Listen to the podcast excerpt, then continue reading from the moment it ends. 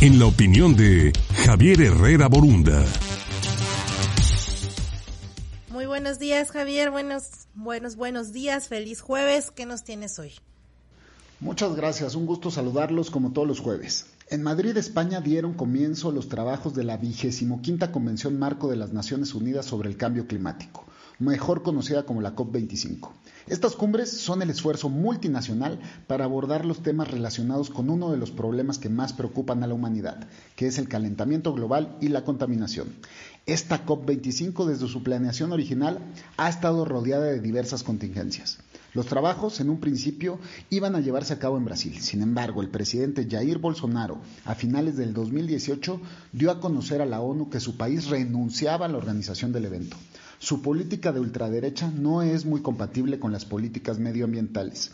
Así fue como en dicho momento Chile levantó la mano para organizar el evento. Sin embargo, a mediados de octubre del presente año se empezaron a presentar en tierras chilenas una serie de protestas sociales y disturbios que finalmente obligaron al gobierno de ese país andino a declarar la COP suspendida. Todo indicaba que la cumbre no iba a realizarse. Fue cuando Pedro Sánchez, presidente del gobierno español, asumió el liderazgo global y implementó medidas urgentes para que le aprobaran un real decreto que le permitió recursos extraordinarios y poder organizar en tiempo récord este magno evento. Entre los días 2 y 13 de diciembre se reunirán en la COP25 representantes del más alto nivel de 200 países, así como activistas de renombre internacional, en total más de 25 mil delegados.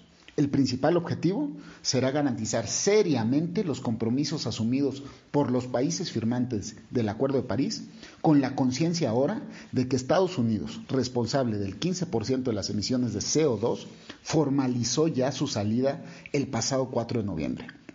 El simple hecho de que después de tan tortuoso trance se esté llevando a cabo la cumbre ya es un buen augurio.